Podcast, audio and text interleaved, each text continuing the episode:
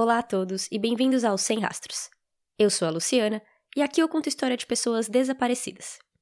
O episódio de hoje é a parte 2 do caso de Lori e Chad Daybell, então se você ainda não ouviu o primeiro episódio, eu recomendo voltar para que esse aqui faça sentido.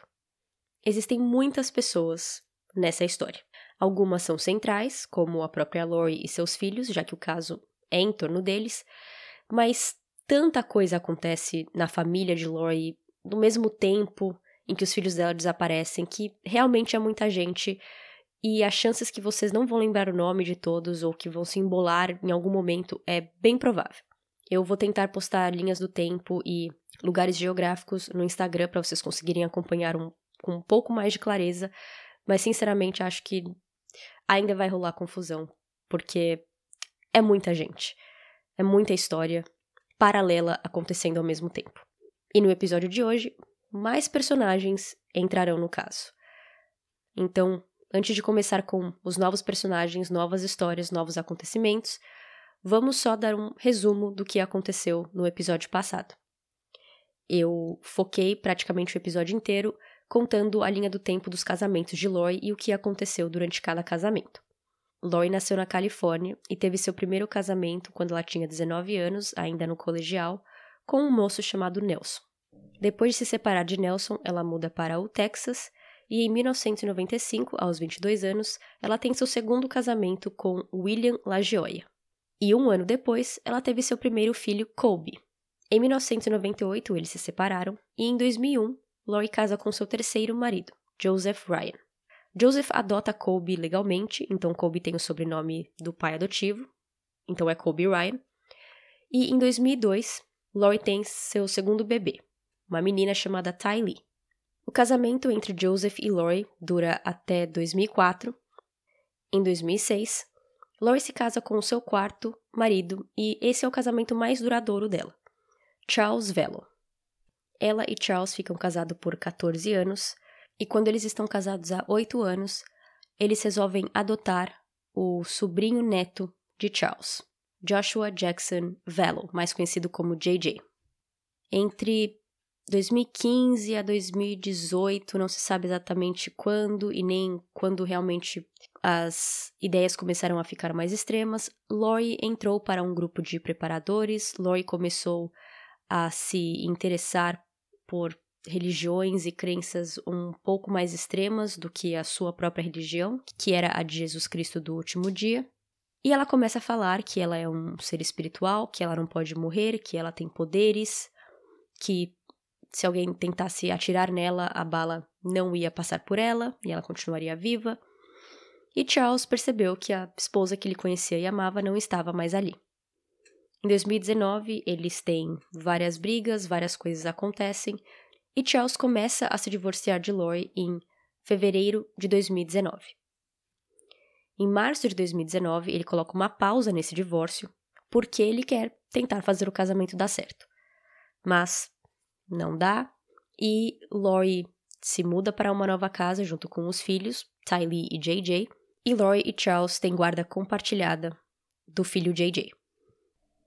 Algum de vocês podem estar se perguntando onde que está Colby em toda essa história, porque ele mal é mencionado, mas é porque Colby já era mais velho nessa época, então ele já estava vivendo sua vida, ele já não morava mais com Lori.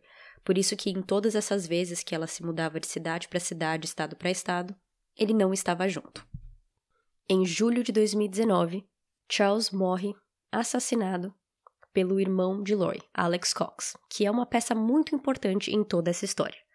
Pode ainda não parecer, mas é. Ele fala que agiu em legítima defesa e Alex não vai para a prisão e nem tem nenhum tipo de punição. Após a morte de Charles, Lori liga para a companhia de seguro para tentar pegar o seguro de vida que ele tinha de um milhão de dólares. Ela descobre que o seguro de vida não está mais no nome dela e ela manda uma mensagem para Chad dizendo isso. Eu acabei de ligar para a empresa de seguro e eles disseram que eu não sou a beneficiária. Eu estou acabada. Para quem será que ele deixou o seguro? Quando ela descobre que é para Kay, ela também manda uma mensagem de texto para Kay dizendo: cinco filhos, nenhum seguro de vida, tudo fica para a irmã. E a partir disso, a relação entre as duas ficou bem ruim. Laurie já mal falava com a ex-cunhada e também estava alienando JJ de seus próprios avós. Depois da morte de Charles em julho, Kay e Larry só falaram com JJ três vezes, a última delas sendo uma ligação por chamada em 10 de agosto de 2019. Os avós dizem que o neto parecia distraído, como se alguém estivesse falando com ele e o apressando. Com apenas 35 segundos de duração, JJ termina a chamada dizendo que precisa ir, diz tchau e desliga. Essa foi a última vez em que avós e netos se viram e se falaram. Alguns meses depois de Charles morrer, Lori se muda com Ty Lee e JJ para Rexburg, no estado de Idaho, em 1 de setembro de 2019. Porém, eu não vou contar essa história por ordem cronológica, e sim como as coisas iam acontecendo na mídia, como o público e os próprios Kay e Larry foram descobrindo o desenrolar dessa história.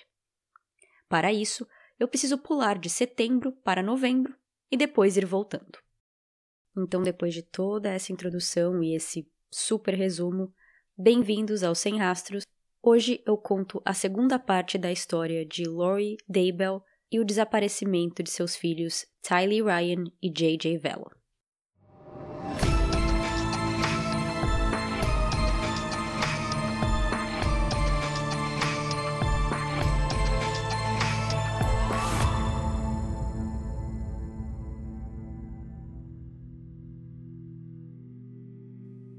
No dia 26 de novembro, Kay liga para a polícia de Arizona, que é onde Lori viveu por muitos anos com Charles, e disse que queria que eles ajudassem a ela a encontrar a JJ e ver se ele estava bem, porque fazia meses que ela não tinha contato com o neto. A polícia do Arizona entrou em contato com a polícia de Rexburg, já que agora Lori estava morando lá desde setembro, e pediu para que eles fossem até a casa dela e checassem por JJ. Kay só descobriu que Lori tinha se mudado para Rexburg, Idaho, porque ela tinha alguns logins e senhas de Charles e o e-mail de Charles estava conectado à conta da Amazon deles. E Kay pôde ver que compras tinham sido feitas para um endereço em Rexburg. A última vez que Kay havia falado com seu neto foi em 10 de agosto, e agora estamos em 26 de novembro. Então fazia mais de três meses que ela não tinha notícia nenhuma de JJ. É claro que nesse meio tempo ela ficou mandando mensagem, tentou falar com Lori, mas foi ignorada todas as vezes. Dois detetives foram até a casa dela e bateram na porta. Lori não estava lá, mas Alex e Chad estavam. Alex também se mudou para Rexburg quando Lori se mudou, mas ele não morava com ela, ele morava a metros de distância em uma casa vizinha. A polícia diz que Chad fingiu não conhecer Lori muito bem nessa visita e disse que ele não sabia qual era o número de telefone dela, para que a polícia entrasse em contato. Quando a polícia pergunta por JJ, Alex disse que ele estava com a avó, Kay Woodcock, em Louisiana, que é onde Kay e Larry moravam. A polícia na hora diz que não. Isso provavelmente não é verdade, porque ela que ligou pra gente pedindo para que a gente viesse aqui. Mais tarde, Lori chega na casa dela e a polícia se identifica e faz as mesmas perguntas para ela e pergunta: onde está JJ? Laurie diz que JJ está na casa de uma amiga dela chamada Melanie, na cidade de Gilbert, no estado de Arizona. E diz também que Tylee estava morando no campus da faculdade de BYU, em Idaho, que é a faculdade que eu mencionei no episódio passado, por ser frequentada quase que exclusivamente por pessoas mormons. A polícia pega o número de Melanie com Laurie e termina sua conversa dizendo desculpa incomodar Lori, muito bonita e sorridente, tinha conseguido fazer os policiais acreditarem nela, mesmo que momentaneamente, e respondeu: Desculpa eu, que as pessoas constantemente estão batendo na minha porta procurando por mim, quando eu simplesmente não quero ser encontrada.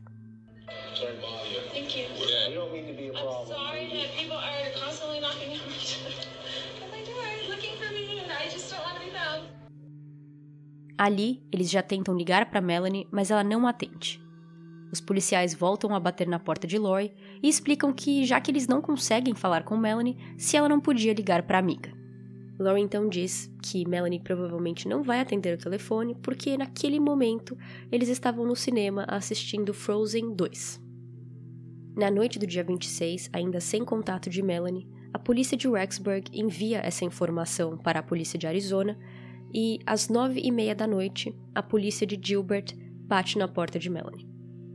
Ela não estava em casa, mas os detetives de Arizona conseguiram falar com ela por telefone e ela disse que não, JJ não estava com ela e que fazia meses que ela não o via. Após a conversa com Melanie e descobrindo que Lord tinha mentido, pois JJ não estava com ela, a polícia volta na manhã do dia 27 para fazer uma busca pela casa de Lori. Eles descobrem que ela não estava mais lá. Depois da visita deles do dia 26, até antes deles chegarem, no dia 27, então em menos de 24 horas, Lori tinha se mudado. Ela saiu daquela casa. Mesmo assim, a polícia conduziu sua busca e eles descobriram alguns itens deixados para trás, mas nada de criança, além de um medicamento que JJ tomava.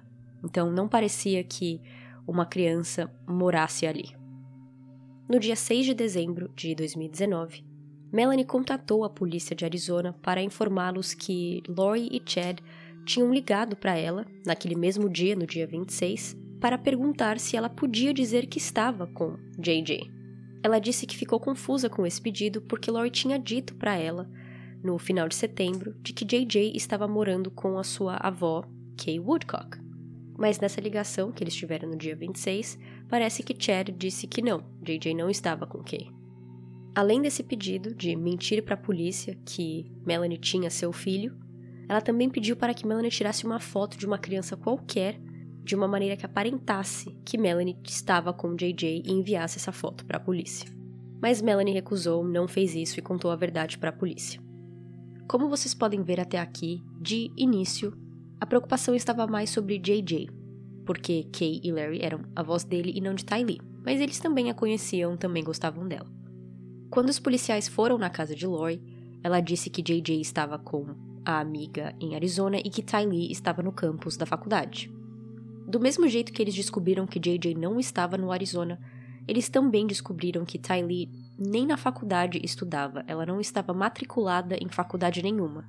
A busca por uma criança desaparecida virou duas crianças desaparecidas.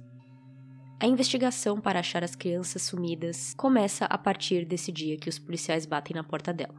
Duas semanas depois, algo não relacionado, ou aparentemente não relacionado, acontece no caso. No dia 12 de dezembro de 2019, Alex Cox, irmão de Lori, com apenas 51 anos, morre.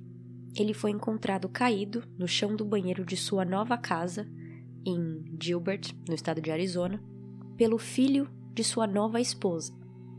Sim, Alex tinha casado apenas duas semanas antes, poucos dias depois que a polícia bateu na porta de Lori. Ele e sua nova esposa Zulema foram até Las Vegas para casar e depois foram morar na casa dela no Arizona. Quem o achou foi o filho dela, Joseph, mas ele não parecia saber que Alex era o seu novo padrasto, porque no telefonema para a polícia ele chama Alex de namorado de sua mãe.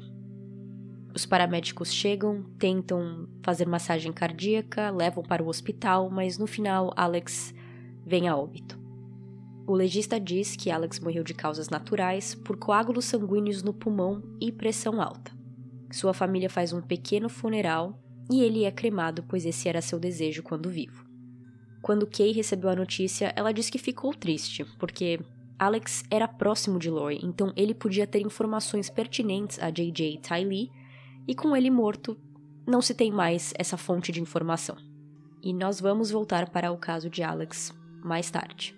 Mas já que nós estamos indo na ordem das coisas que foram acontecendo na mídia, agora vamos para o próximo evento. Um mês depois da fatídica visita da polícia na casa de Lori em novembro, alguns dias antes do Natal, a polícia de Rexburg decide fazer uma coletiva de imprensa e anunciar que essas duas crianças podiam estar em perigo e que eles estão investigando.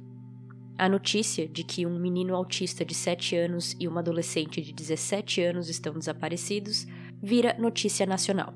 E aproveitando a atenção do país, Kay e Larry Woodcock também fazem sua pequena coletiva e oferecem 20 mil dólares de recompensa para quem tiver informações de seu neto e de Lee.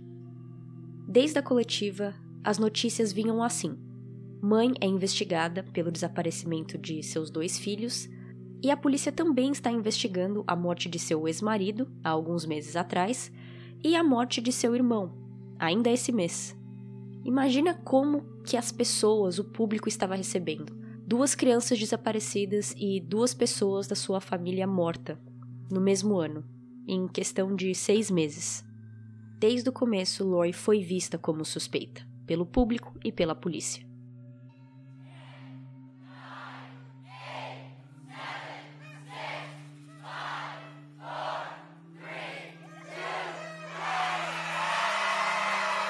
O ano vira, agora estamos em 2020, que já viria a ser um ano muito importante na vida de todos, e em janeiro, a polícia continua a descobrir mais coisas sobre a vida de Lori. Eles descobrem que ela não está mais morando em Idaho, ela agora está no Havaí, que é um lugar que ela gostava muito e sempre viajava para lá. Além disso, eles descobrem que aquele homem que a polícia tinha visto naquela primeira visita no dia 26 de novembro, Chad Daybell, era marido de Lori e que ele já estava casado com ela naquele dia da visita. Lori e Chad se casaram no dia 5 de novembro de 2019 e agora os dois estavam morando no Havaí juntos. Ninguém sabia que Lori tinha casado pela quinta vez, sua própria família descobriu pela televisão. Lembra que nessa visita ele falou que não conhecia a Lori muito bem, que nem tinha o seu número de telefone, mas na verdade ele já estava casado com ela há três semanas. Lembram também que Kay disse que tinha acesso à conta da Amazon de Charles e conseguia ver algumas compras que foram feitas? Pois bem, ainda em agosto de 2019, ela tinha visto que um anel tinha sido comprado na Amazon para ser entregue no novo endereço de Lori em Rexburg. Esse anel é um anel que ela está usando nas fotos de casamento entre ela e Chad. Ela comprou o anel em agosto, eles se casaram em novembro. Chad ainda estava casado com sua esposa Tammy em agosto. Tammy morreu apenas em outubro. Se não bastasse a polícia do Arizona, Idaho e FBI envolvidas nessa investigação, agora nós temos a polícia do Havaí. No dia 26 de janeiro de 2020, uma busca foi feita na casa de Chad e Lori em Kauai, no Havaí, e tudo que foi encontrado foi impar. Então nada ali sugeria que mais pessoas moravam naquela casa, apenas Chad e Lori. O carro do casal também fazia parte desse mandado de busca, e dentro eles encontraram o iPad de JJ, o cartão de débito de Ty Lee e o certificado de nascimento dos dois. Entre novembro de 2019, quando Kay liga para a polícia e janeiro de 2020, quando a polícia descobre que Lord tinha se casado e se mudado para o Havaí, se passaram apenas dois meses. Mas por tudo que eu achei na internet, não parece que em nenhum momento a polícia chamou Lori para ir na delegacia, depor ou sentaram com ela e perguntaram por horas a fio onde estavam os filhos dela. Parece que foi uma investigação silenciosa. A mídia estava fazendo barulho. A mídia, depois que descobriu que eles estavam no Havaí, Sempre que o viam em algum lugar público, iam atrás, colocavam o microfone quase na boca de Lori ou de Chad, perguntavam por algum comentário, perguntavam onde estão seus filhos. E os dois ou falavam sem comentários ou literalmente ignoravam toda a mídia e continuavam andando na direção em que estavam. Eu digo isso porque para mim fica uma dúvida do porquê a polícia realmente nunca tentou sentar com ela na delegacia, ou se tentaram, ela negou e isso simplesmente não é dito nas fontes porque não é importante. De qualquer maneira, no dia 25 de janeiro, um juiz faz uma ordem a Lori que ela tem cinco dias para aparecer na frente da corte com seus filhos. Ela tinha até as 5 da tarde do dia 30 de janeiro de 2020 para mostrar que seus filhos estavam bem e seguros e para que esse caso pudesse acabar de uma vez por todas. Dia 30 chega, 4 da tarde chega e nada de Lori aparecer. 4 e meia, 4 e 45. Kay e Larry manteram a esperança até o último segundo. Mas quando 5 da tarde chegou e Lori não apareceu, eles sabiam. Eles sabiam que algo estava muito errado e que talvez as crianças não estavam escondidas em algum lugar seguro e não era apenas uma questão de Lori não querer que os avós entrassem em contato com JJ era algo maior. No dia 1 de fevereiro, notícias saíram que Lori tinha abandonado um galpão de armazenamento em Rexburg, Idaho, cheio de itens de crianças.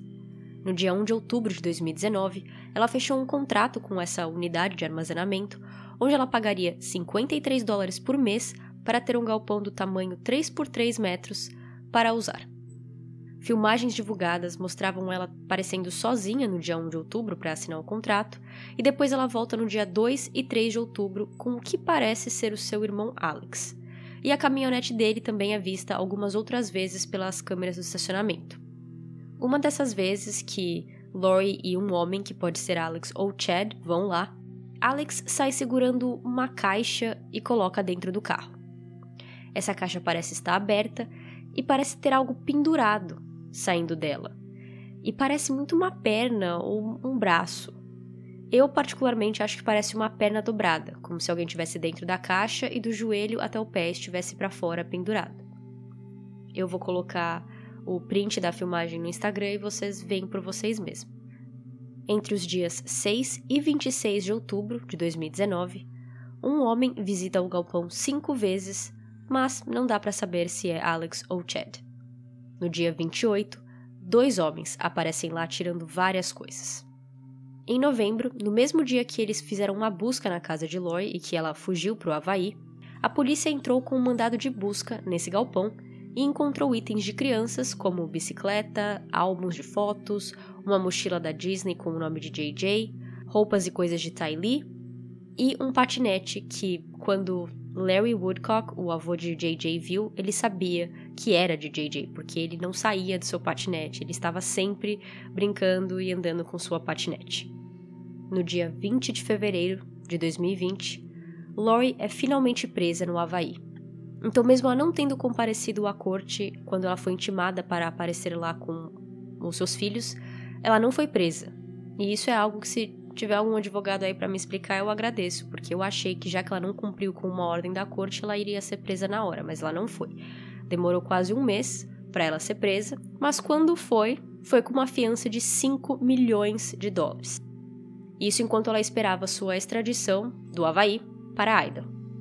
No dia 5 de março, ela é levada para Idaho e Chad, não preso, vai também para dar suporte à esposa.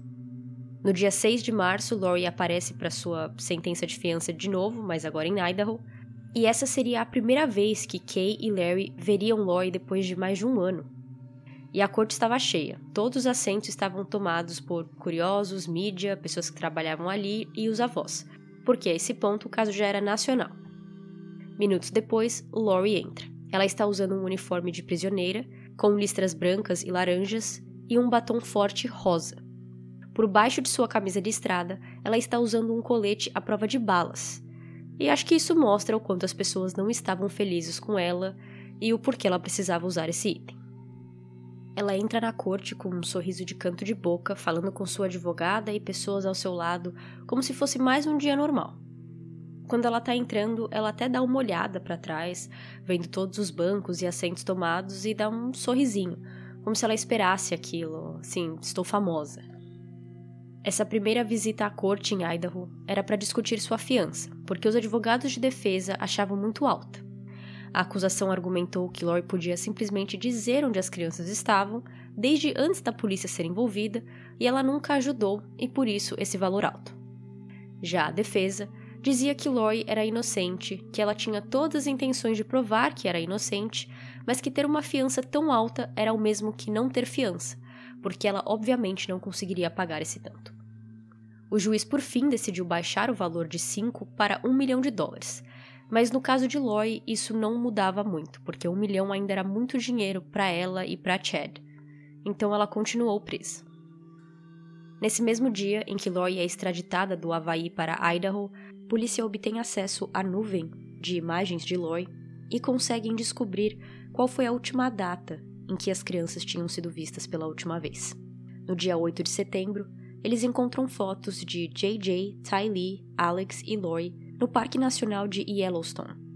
Câmeras locais confirmaram que eles estavam lá, porque tinha câmeras na entrada do parque, mas não na saída. Então eles também não sabem que horas que os quatro foram embora mas essa foi a última vez em que Ty Lee foi vista. JJ foi visto por mais algumas semanas e ele aparece em outras fotos mais recentes, após o dia 8 de setembro, mas aquela tinha sido a última vez que Ty Lee tinha sido vista, as últimas fotos que ela tinha. Dia 24 de setembro foi aniversário de Ty Lee, de 17 anos, e não teve nenhum post nas mídias sociais, ninguém conseguiu falar com ela, ligou dando parabéns. Então no dia 24, Ty Lee já estava desaparecida. O irmão mais velho de Ty Lee, Colby, manda uma mensagem de texto para ela desejando feliz aniversário, e ele diz depois que a resposta não parecia a ela. As aulas nos Estados Unidos começam em setembro, então quando Lori JJ e Ty Lee chegaram em Rexburg, em 1 de setembro, JJ ainda teve tempo de começar um novo ano escolar em uma nova escola. Mas no dia 23 de setembro, ele não foi para a escola e no dia 24, Lori contatou a escola dizendo que JJ estava indo morar com os seus avós na Louisiana e que ele não voltaria até o final de outubro ou depois. Mas quando outubro chegou, Lori disse que JJ seria homeschooled, que é quando eles têm o ensino escolar em casa, ensinado pelos próprios pais. Desde que a busca começou em novembro, com Kay e Larry falando com a mídia, colocando pôsteres pela cidade inteira, eles já falavam de Ty Lee e JJ como desaparecidos desde setembro, dizendo que a última vez que eles tinham sido vistos foram em setembro. Mas agora a gente tinha uma data para os dois. Ty Lee sendo no dia 8, no Parque Nacional de Yellowstone, e JJ no dia 22 e 23 de setembro, porque depois disso ele não apareceu mais na escola. Além disso, Nessa mesma época que JJ desapareceu, uma amiga de Lori, Melanie, estava se hospedando em sua casa, porque ela mora no Arizona, e ela foi visitar Melanie em Rexburg, Idaho, e ela contou como ela chegou lá, ela viu JJ, mas no último dia dela ele já não estava lá. Em 19 de setembro de 2019, Melanie e seu namorado David viajam do Arizona para Idaho e se hospedam na casa de Lori. Ela mal chegou e Lori já disse para Melanie que JJ tinha virado um zumbi e apontou para comportamentos como ver TV muito parado, que seu vocabulário tinha aumentado e que ele agora adorava o diabo. Melanie disse depois para a polícia que, para ela, JJ continuava normal, ela não viu nenhuma diferença em seu comportamento. Ela e David disseram que a última vez em que eles viram JJ foi na noite do dia 22 de setembro. Lori disse para eles que JJ estava se comportando mal, então Alex, irmão dela, levou ele para o apartamento dele, que era ali no mesmo grupo de condomínios. Quando Alex voltou mais à noite, ele estava carregando JJ em seu colo, com a cabeça de JJ encostada em Alex, então parecia que ele estava dormindo. Quando eles acordaram na manhã do dia 23 de setembro de 2019, entre 8 e 9 da manhã, eles perguntaram para Lori sobre JJ. Ela disse que JJ estava ainda agindo como um zumbi e que ele estava andando em cima dos gabinetes da cozinha e que ele tinha derrubado uma foto de Jesus que estava na geladeira. Por isso, Alex voltou para casa dela e levou JJ. Esse dia, Melanie e namorado foram embora e uma semana depois, Lori disse para a amiga que ela tinha resolvido que JJ ia morar com a avó, Kay Woodcock. Ela então disse a Melanie que ela mentiu para Kay, dizendo que ela tinha câncer, para convencer Kay de levar JJ. Ela finalizou a mentira dizendo que ela tinha viajado com JJ de avião até Louisiana e entregado JJ fisicamente para Kay no aeroporto. A gente sabe que isso é mentira hoje em dia, simplesmente por causa de tudo que aconteceu no caso, mas mesmo que ainda tivesse aberto, a gente sabe que isso é mentira porque Kay nunca precisaria ser convencida de levar JJ com ela. Ela adorava passar mais tempo com o neto. Lori não precisava fingir que tinha câncer para conseguir dar JJ para Kay para que ela ficasse um tempo com ele. Agora chegamos no dia 9 de junho de 2020. Bem no meio da pandemia, com um mandado de busca, a polícia e o FBI aparecem na casa de Chad Daybell, em Rexburg. Sua propriedade tem em torno de 3 acres e a busca inicial focou perto de uma fogueira, atrás da casa. A polícia divide o terreno em quadrados, para eles irem procurando quadrado em quadrado e saberem exatamente onde já procuraram e onde ainda falta. Algumas horas se passam e restos mortais foram encontrados.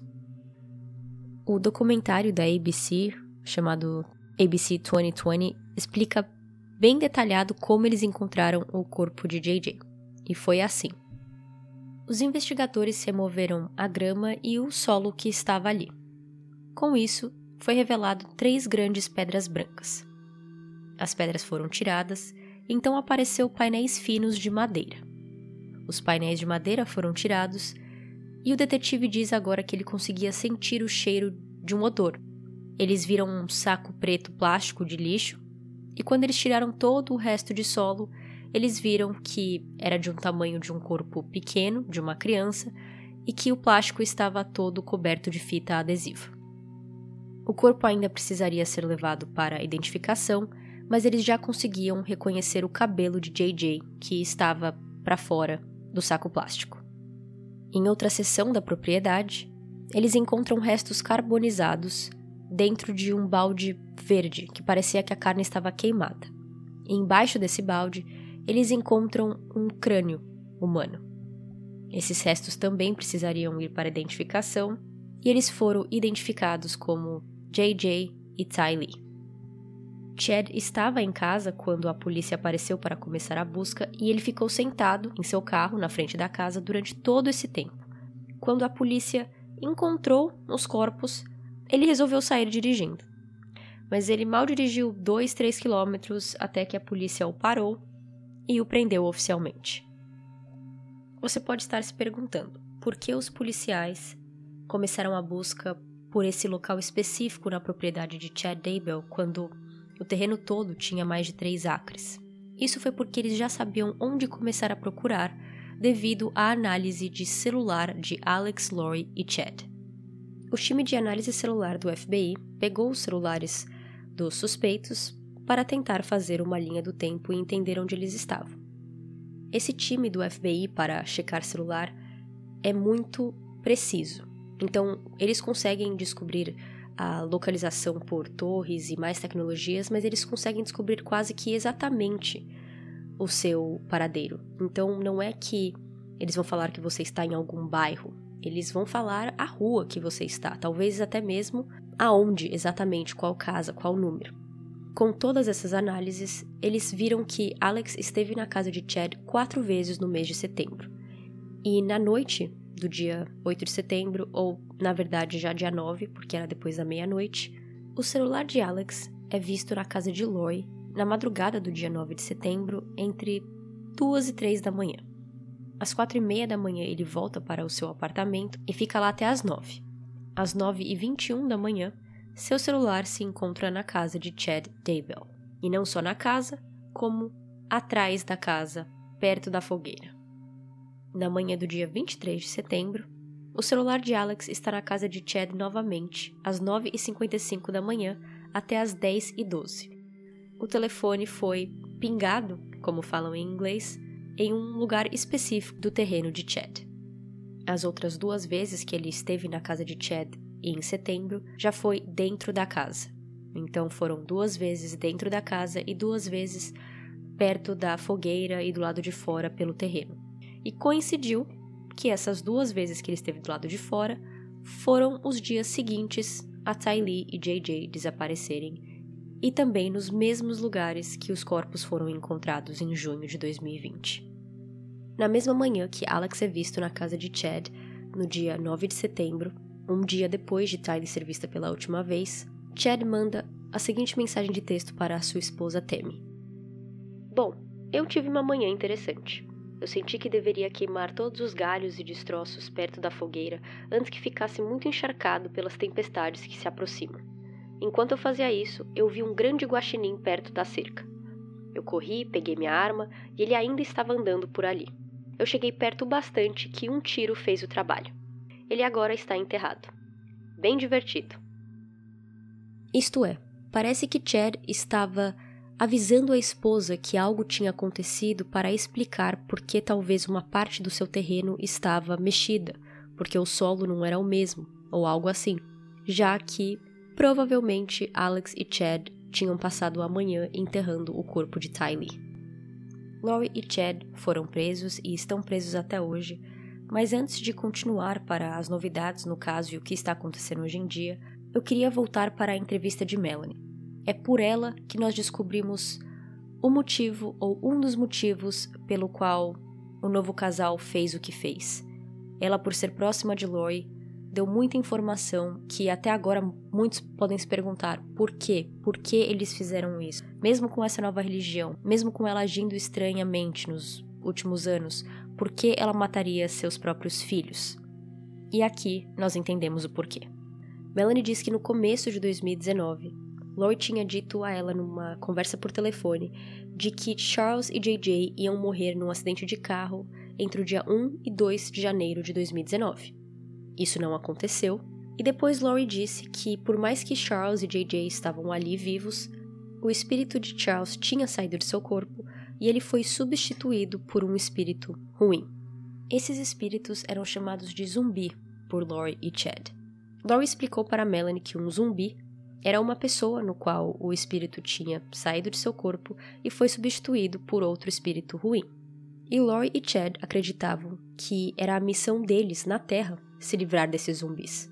Lori explica que quando uma pessoa se torna zumbi, o espírito deles sai do corpo e entram num limbo, e eles não podem ir para o paraíso. Então é o famoso purgatório, que você fica ali e não pode nem para o céu e nem para o inferno. Parece que a única maneira para que o espírito original da pessoa pudesse sair desse limbo é se o corpo físico daquela pessoa morresse. No início de 2019, Lori se referiu à sua filha Tylee como zumbi, que ela tinha se transformado num zumbi quando ela tinha 12 ou 13 anos de idade. Na visão de Lori, seus dois filhos eram zumbis e para eles poderem ir ao paraíso e sair do limbo, eles precisavam ser mortos. Lori e Chad agora estão presos e aguardando julgamento que já tinha sido marcado para 2021, depois foi remarcado e no momento está previsto para janeiro de 2023.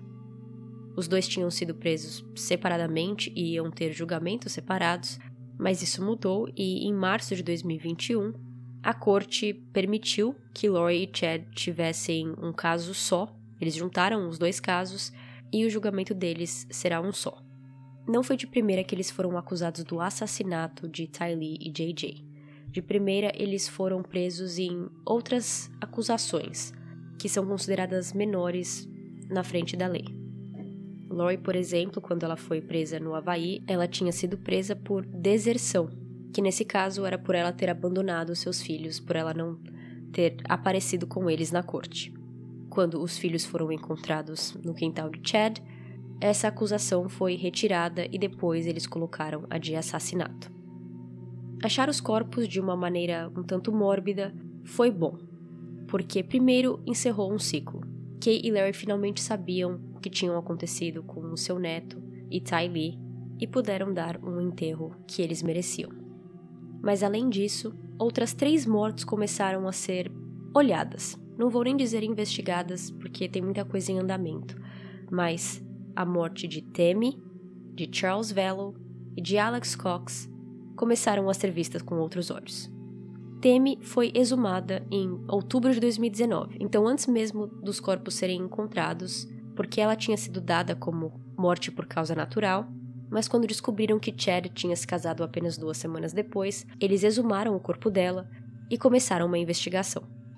Em uma entrevista no ano passado para um programa americano, os cinco filhos de Chad e Tammy Daybell disseram que quando o legista chegou no dia da morte de Tammy na casa deles, ele disse que parecia que ela tinha morrido de causas naturais.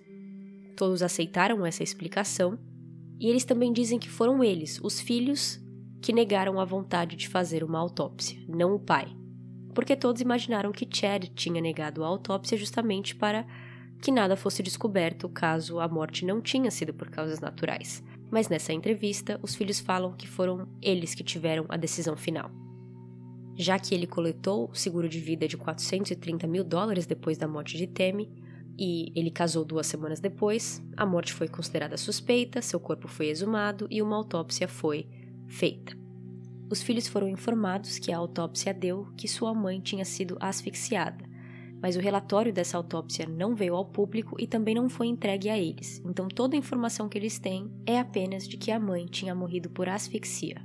Com isso, um dos filhos fala: Asfixia não significa necessariamente sufocada. Com o meu entendimento, isso significa que sua respiração foi interrompida. E no final, ela não pôde respirar. Por isso precisamos de mais fatos. Não vamos dizer, ah, então tá bom, tchau, Chad. Não, ainda tem conexão, ainda tem amor. Em maio de 2021, Chad e Lori são indiciados pela morte de Tammy Daybell e em junho de 2021, Lori é indiciada no Arizona pelo crime de conspiração pela morte de seu ex-marido Charles Velo. A morte de Alex continua sendo tratada como causa natural, mas uma entrevista com a esposa dele, Zulema, em 2021, também trouxe algumas informações suspeitas. Parece que apenas dois dias antes dele morrer, ele disse para sua esposa: Se algo acontecer comigo, tem um dinheirinho guardado dentro do armário para você. Zulema disse que a quantia total de dinheiro era entre 5 e 7 mil dólares e que Alex parecia preocupado. Essa conversa sobre o dinheiro entre Alex e Zulema também foi no dia em que o corpo de Temi foi exumado, o que pode ser coincidência ou não. Zulema pergunta para ele se ele teve algo a ver com isso, Alex diz que não. Ela pressiona para ele continuar falando sobre o assunto e ele diz que acha que ele é o bode expiatório de sua irmã e seu novo marido. E assim ele termina a conversa. O nome de Alex está como co-conspirador dos crimes de Ty Lee e JJ, mas já que ele morreu, é tudo que ele tem uma menção nos crimes. No dia 20 de janeiro, um novo especial do programa ABC 2020 saiu, dessa vez com foco num dos irmãos de Lori, chamado Adam. Tem muita informação repetida sobre o caso de Lori, mas o principal é que Adam remou contra a maré quando tudo isso estava acontecendo e até hoje. Muitos da família ainda não acreditam na inocência de Lori e que a Lori que eles conheciam não faria isso.